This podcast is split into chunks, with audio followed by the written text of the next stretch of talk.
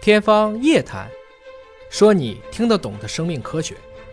欢迎您关注今天的《天方夜谭》，我是向飞，为您请到的是华大基因的 CEO 尹烨老师。尹老师好，向飞同学好，本节目在喜马拉雅独家播出。我们又要说一个传统的养生段子啊，就每天走一万步，健康伴随着你，不会再远离你，对是吧？甚至还有人说，这个每天走一万步还可以防癌呢啊啊。呃，但是哈佛的学者研究发现啊，老阿姨每天不用走一万步，走七千五百步就够了，就好使了。走太多了呢，也浪费没用。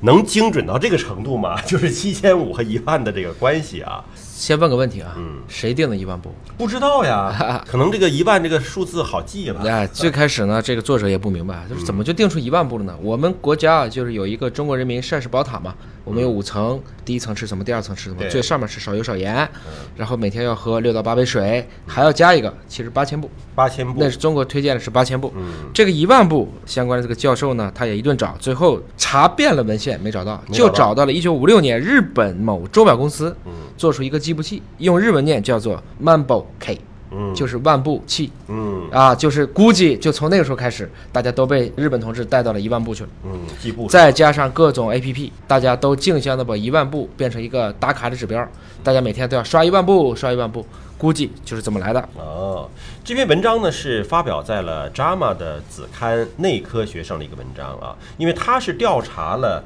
一万六千七百四十一名平均年龄在七十二岁的女性每天行走的一个步数，统计显示她们走路的强度和全因死亡率的一个发生。发现一个结果啊，这个结论就是每天走七千五百步够了，与每天走两千七百步的人相比较，与全因死亡的风险下降百分之六十有关。就是你多运动一点儿，还是更健康的。对，但是呢，如果是七千五到一万步。大于这个七千五之后，嗯，跟后面的这个全因死亡率就没什么关系就不大了，差别就不大了，就啊七千五到一万，可能就没什么区别了。而就且你运动起来了，再大也有问题了，嗯因为他已经七十多岁了，对这部分人的膝盖各方面骨密度都已经比年轻的要下降很多，没有意义再去加快这个磨损。嗯，所以这个步数其实是针对老年人的一个调查，啊对并不是年轻人的啊。那么针对老年人，你经常的运动啊，每天要走一个合适的步数，要根据自己身体情况来制定。那么按照 JAMA 子刊的这个研究，您可能每天啊定到七千五百步，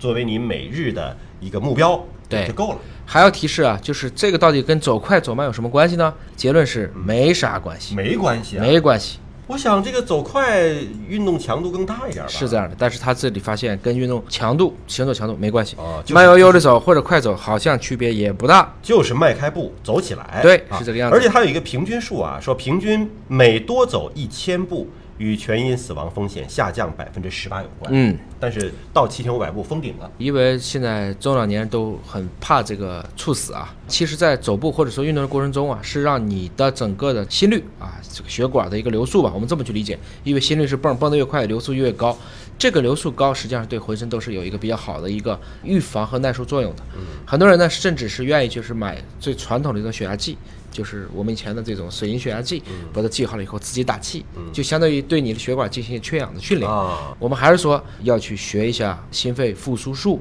在小区内我们要知道 AED 就自动除颤器放到哪里，平时家里要备硝酸甘油或阿司匹林等等这样的药物。那么这期节目做完之后呢，就要提醒所有的老年朋友，那么每天运动当然是有好处的，不过运动强度啊也不宜过大。您可以把您每天的步数的目标设定在七千五百步。感谢尹老师的分享和解读，下期节目时间我们再会。